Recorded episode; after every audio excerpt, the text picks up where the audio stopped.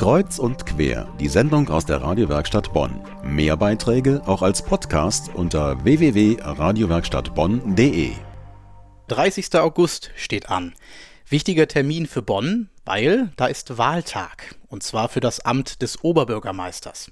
Wenn Sie eine Frage auf dem Herzen haben, die Sie Ihrem Favoriten vorher schon mal stellen wollen, dann können Sie das ganz einfach machen. Im Internet treffen Sie sich quasi virtuell mit den Kandidaten. Daniel Hauser hat sich da mal eingeloggt.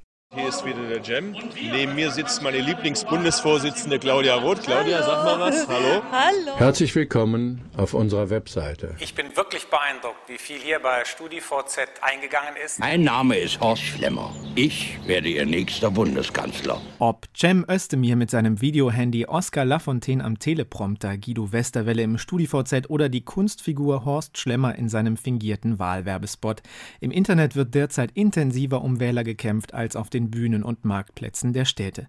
Dieses Phänomen zeigt sich auch im Kommunalwahlkampf. Florian Beger ist jüngstes Mitglied im Rat der Stadt Bonn, betreibt seit vielen Jahren eine eigene Homepage und blickt skeptisch auf die rasante Entwicklung im Internet. Das ist nicht einfach ein Wundermittel, um den eigenen Stimmenanteil zu maximieren. Denn alle sind da, sagt er, also können folgerichtig nicht alle gewinnen.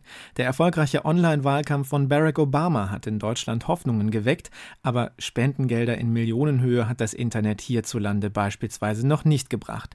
Für Politik interessierte Bürger erkennt Beger allerdings eine neue Chance. Sie wollen sich vielleicht im Rahmen eines Wahlkampfes nach dem amerikanischen Vorbild engagieren.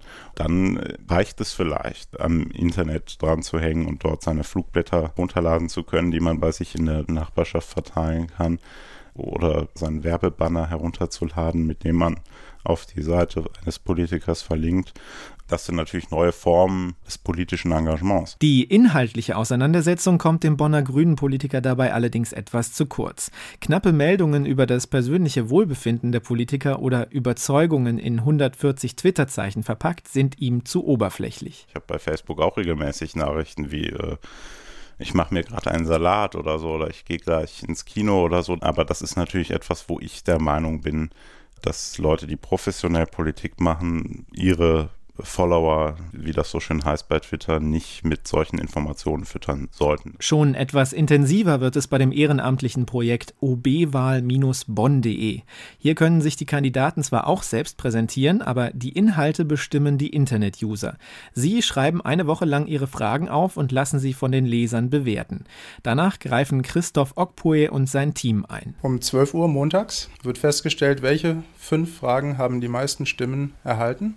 Und diese fünf Fragen werden an die Kandidaten weitergegeben. Die Kandidaten haben sich verpflichtet, diese Fragen zu beantworten, jeder einzeln, sodass dann ähm, also spätestens donnerstags morgens nachzulesen ist, welcher Kandidat zu welchem Thema wie Stellung bezieht. Interessanterweise offenbaren sich dabei Themenfelder, die von den Tageszeitungen und den Politikern selbst bislang noch kaum angesprochen worden waren. Ganz oben stand die Frage nach demokratischer Kontrolle der Verwaltung.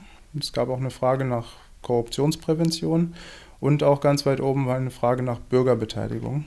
Der einzige, was ich sagen würde, Klassiker, ähm, nämlich die Konsolidierung oder Sanierung des Bonner Haushalts, ähm, war zwar auch dabei, aber nicht unter den Top 3, sondern ich glaube Top 4. Der Wahlkampf gewinnt durch solche Online-Projekte eine neue Komponente. Haben sich Politiker bislang Rededuelle geliefert, bei sozialen Netzwerken im Internet vor allem ihr Stammklientel bedient und Eigen-PR betrieben, müssen sie sich jetzt flexibel auf die Bedürfnisse der Wähler einstellen.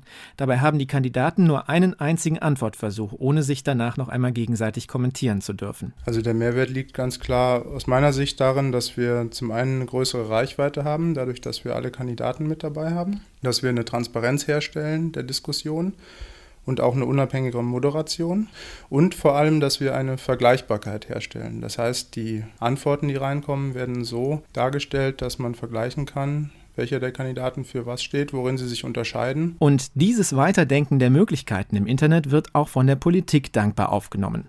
Zwar verbringt der Bonner Florian Beger dadurch noch viel mehr Zeit am Computer, aber er erhofft sich durch die Standleitung zu den Wählern auch neue Impulse. Die eigentliche Frage ist, nehmen wir wirklich auch von unten was auf? Und nehmen wir vielleicht dieses Instrument als Chance, Menschen in unsere eigenen Entscheidungsfindungsprozesse einzubeziehen? Das ist, glaube ich, das Spannende.